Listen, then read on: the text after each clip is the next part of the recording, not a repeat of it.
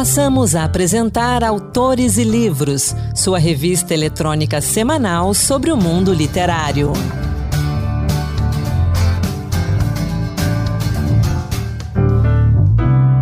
A partir de agora, Autores e Livros, a revista literária da Rádio Senado. Seja muito bem-vindo.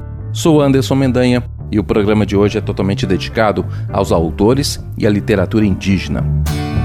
Márcia Cambeba, Eliane Potiguar, Edgar Borges e Daniel Munduruku são alguns dos nomes que estão aqui com a gente. Sou Pataxó, sou Xavante, Cariri, Yanomami, sou Tupi, Guarani, sou Carajá.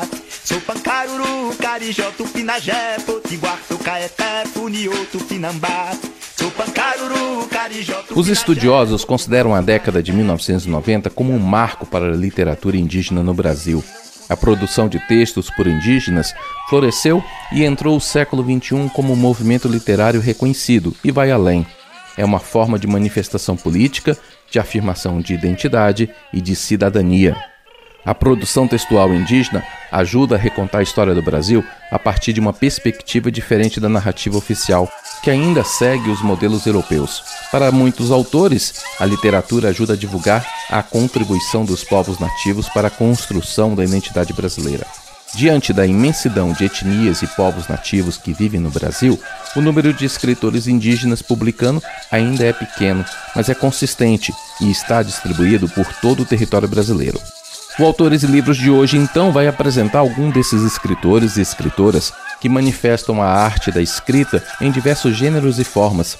Convidamos você a conhecer esses narradores, contistas, poetas, ensaístas e compositores, homens e mulheres de diversos cantos do Brasil que honram sua ancestralidade e utilizam a literatura para tirar os povos nativos da margem da história. Como diz o escritor Cacau Eraja Cupé, a literatura é uma ferramenta de propagação de valores e de visão de mundo dos povos indígenas para muita gente, ampliando o poder de difusão de uma diversidade de saberes. Torna-se assim mais do que uma afirmação de identidade e autoestima, uma forma de preservar conhecimentos e de resistência. Vamos juntos então conhecer mais dessa riqueza da nossa literatura. A gente começa falando de Daniel Munduruku. Escritor e educador, nasceu em Belém em 1964. Durante a década de 1970, sofreu preconceito e incompreensão e foi proibido, na escola, de falar sua língua original e de praticar sua cultura. Mas nada disso o impediu de seguir estudando.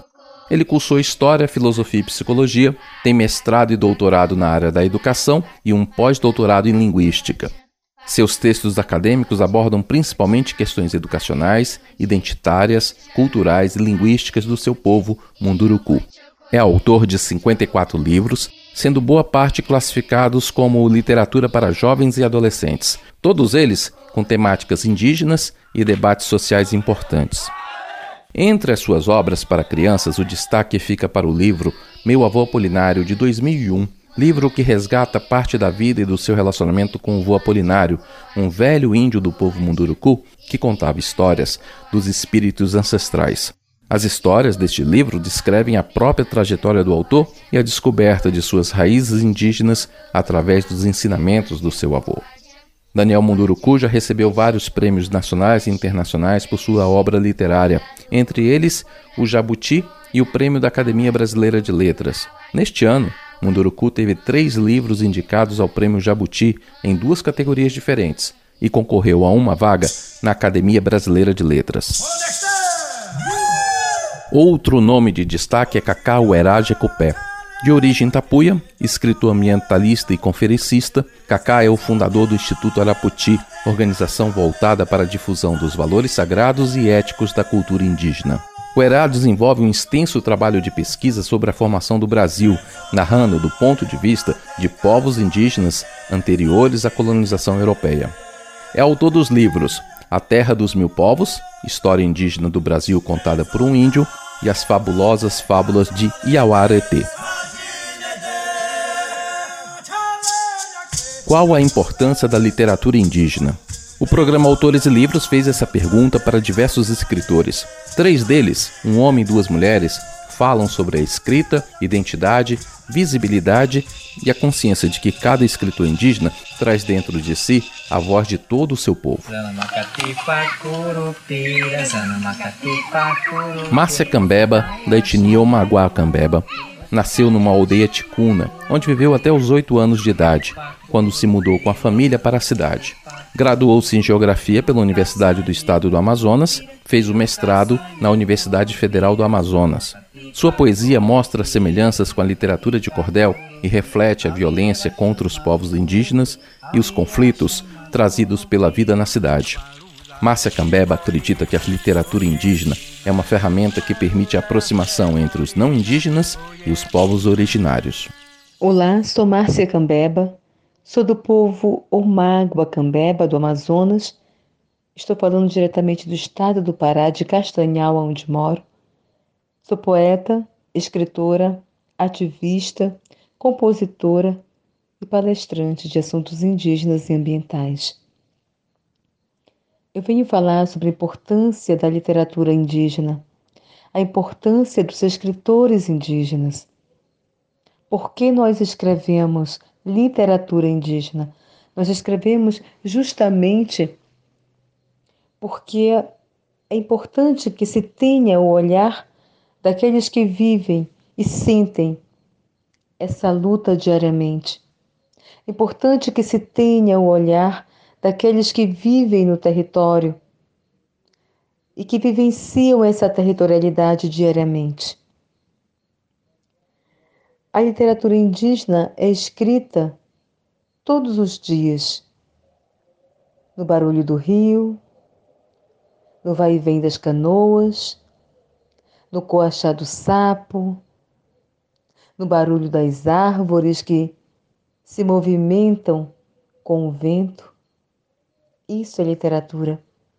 A nossa literatura é escrita pela memória dos anciões que nos contam as, as realidades vividas, as lutas sofridas diariamente, para resistirem e para que nós pudéssemos estar aqui hoje, fazendo e desenhando essa memória, tornando, com, tornando ela uma memória escrita, traduzida em forma de letra, signo linguístico.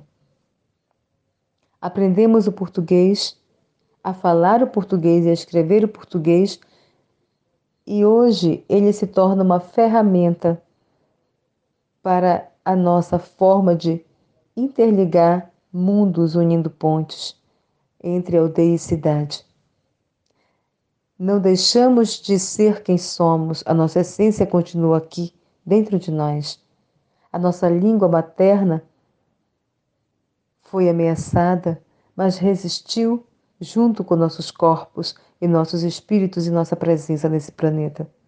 Por tudo isso, a literatura indígena escrita pelos povos originários é necessária e precisa ser trabalhada em sala de aula do jeito certo, como a gente procura apresentar à sociedade não indígena.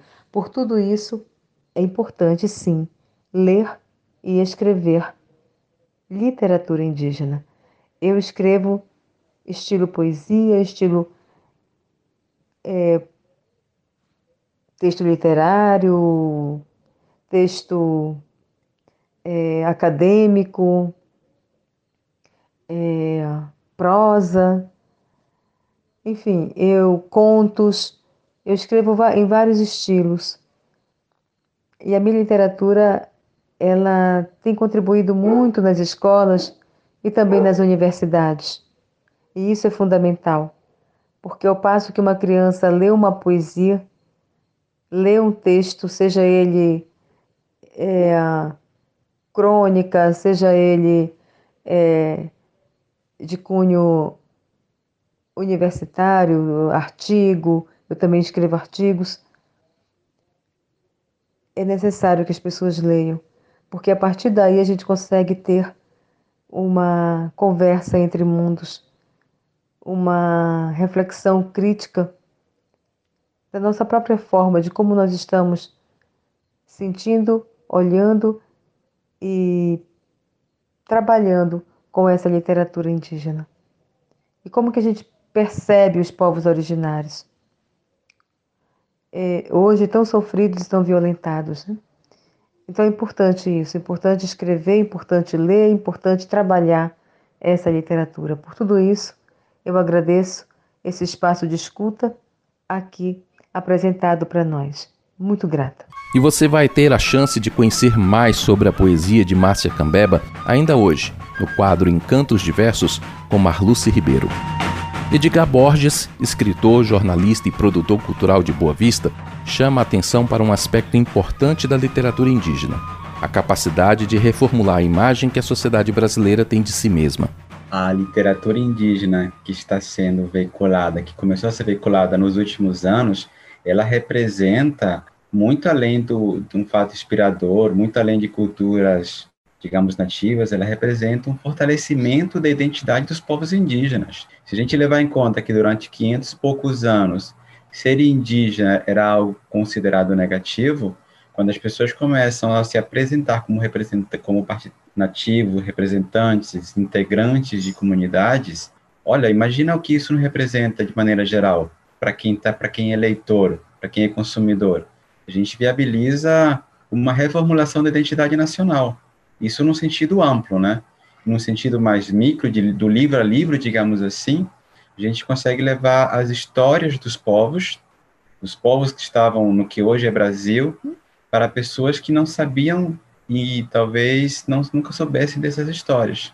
Assim, é um processo árduo, pesado, dolorido, Aqui em Roraima, nós temos algumas pessoas que trabalham mais diretamente com essa temática, que vêm produzindo com essa temática, e é muito sofrido, porque se para quem está na cidade se autodenomina branco, preto, não indígena, é um processo difícil editar, imagina para a pessoa da comunidade como é complicado. Então, quando uma voz indígena se levanta e fala das nossas histórias, das nossas origens, é, isso é muito importante em todos os aspectos que a gente considerar é, do econômico, do social, do artístico. É fundamental que as pessoas leiam essas histórias e também é fundamental que as pessoas continuem insistindo em produzir essas histórias. Estamos apresentando Autores e Livros.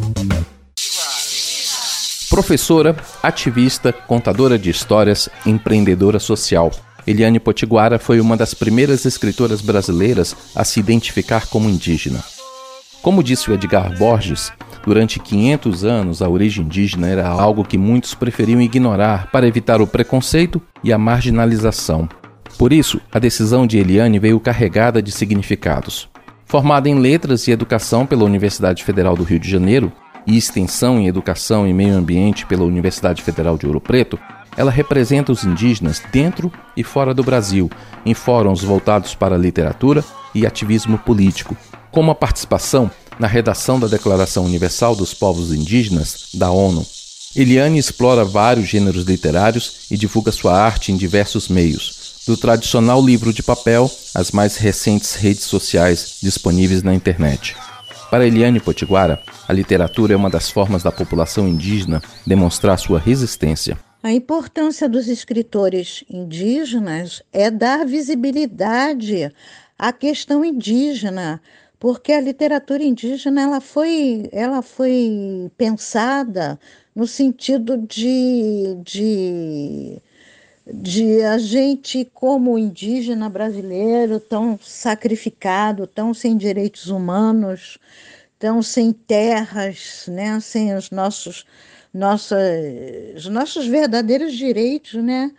É, essa literatura ela surgiu como quase que um, como um grito, como um grito de socorro, como um grito de necessidade de mostrar nossa cultura, nossas tradições. Por isso que eu digo que a literatura, esse tipo de literatura, ela é uma literatura de resistência.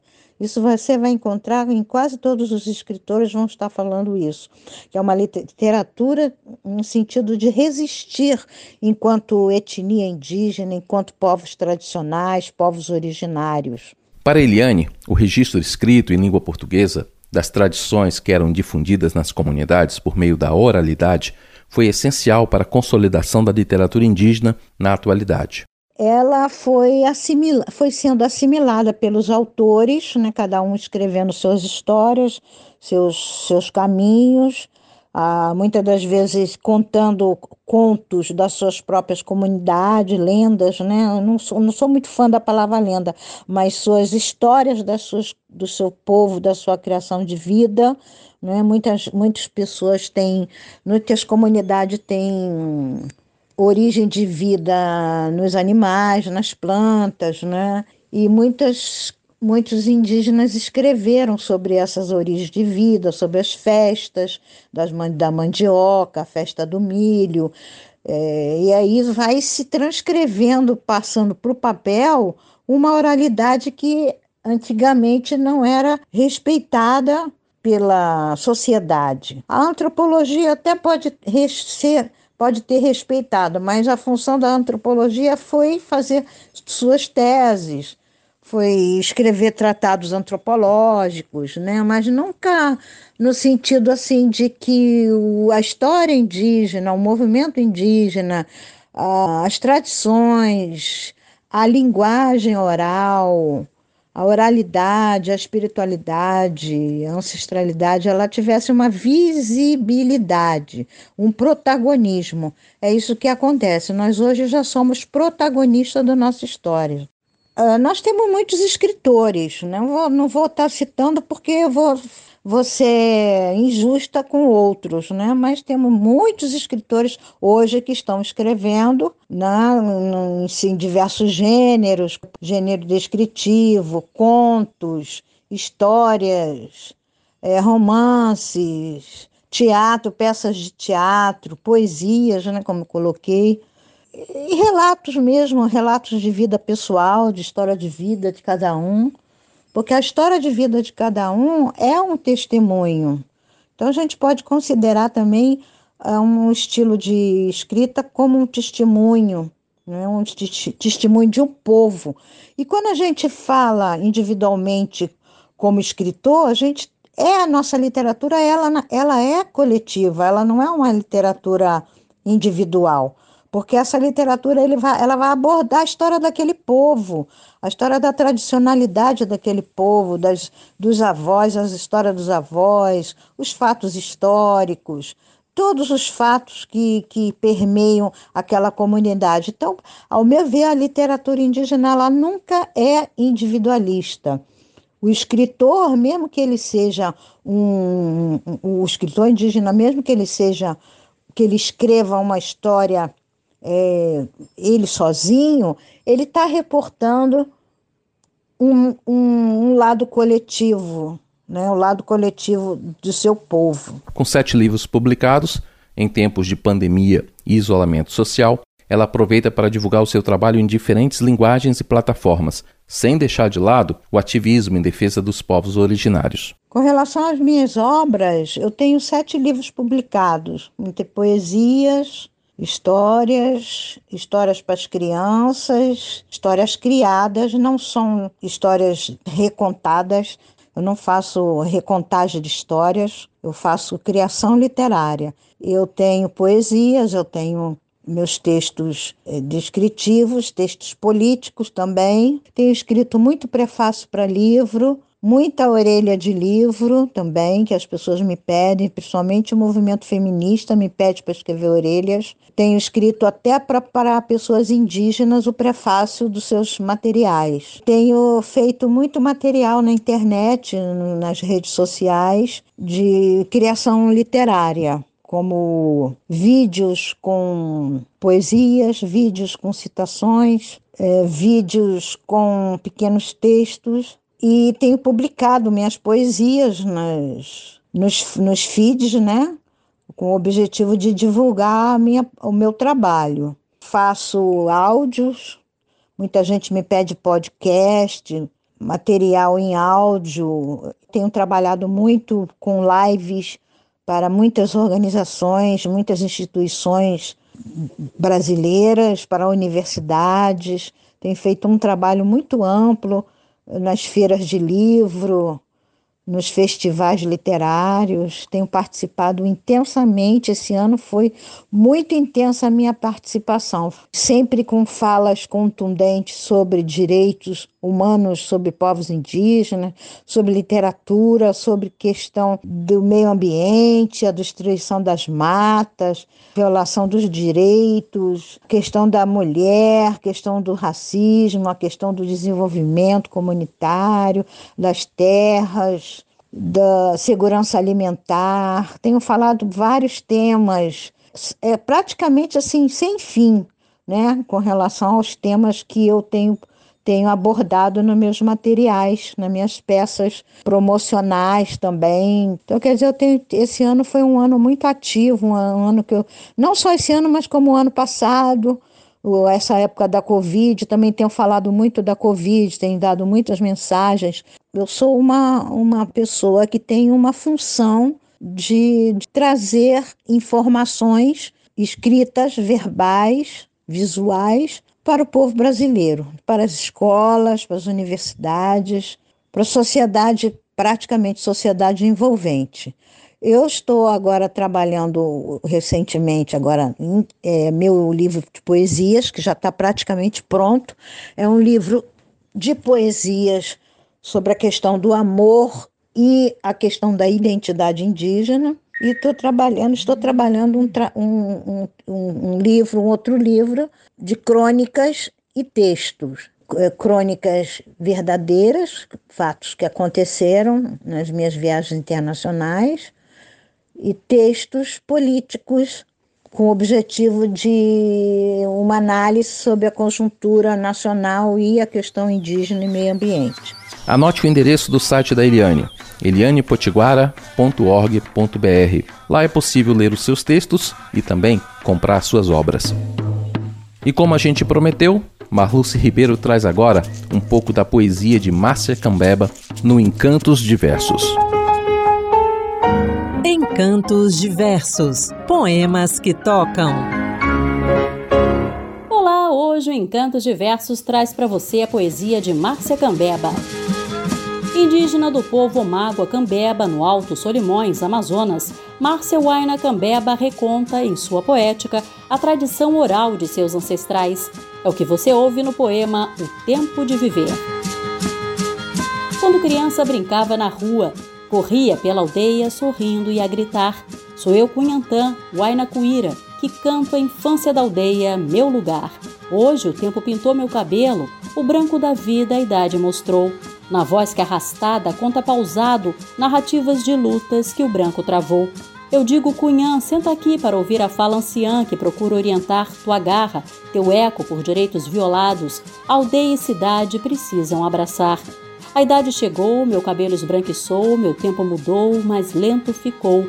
Meu lugar na aldeia não perdeu o valor. Velho, sou a sabedoria, sou o tempo, sou o doutor. Mestre em Geografia, Márcia Cambeba é ativista, fotógrafa e autora dos livros Saberes da Floresta, Aicaqueritama ou Eu Moro na Cidade e Comissa Genó. Ouça agora A Árvore Me Pintou.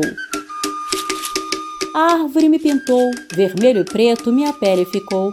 Urucum, genipapo, eu sou esse tronco que cresce sereno em meio à cidade. Meu ser é do mato, eu sou o retrato do povo que um dia nesse Brasil pisou. A árvore me pintou, grafismo de alma, de quem tem no peito a cor do respeito que o branco manchou. A obra de Márcia Cambeba enaltece a importância da cultura dos povos indígenas Exemplo disso encontramos nos versos de Nossos Sons. Sou filha da onça pintada, trago como ancestral jaguar, na pele a cor da terra, do espírito permissão para o meu cantar. Reverencio o povo maracá, presente como instrumento musical. Sagrado território ancestral, seu som é herança singular. Preciosa é a força do tambor, na pele o eco animal. Traz a árvore primeira, tronco, seiva, o espírito da madeira. E numa junção de energia, a batida une o mundo daqui com o mundo de lá. Espiritualidade, magia, quero sentir ao som do tambor e maracá. Cantora e compositora Márcia Cambeba gravou Cuara Açu, canção que fala da importância de se voltar à aldeia para manter viva a chama da resistência.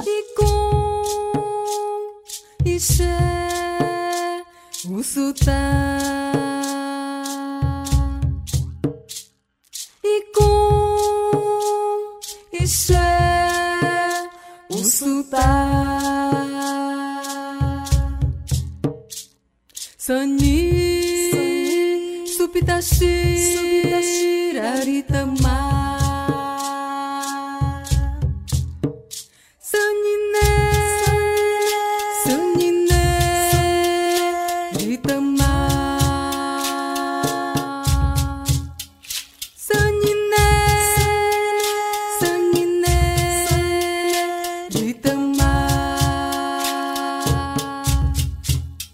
Yapan e cumbi o atauiri Atanau kasukuera Yapan e cumbi o atauiri Ruraui kasupiaki Yapan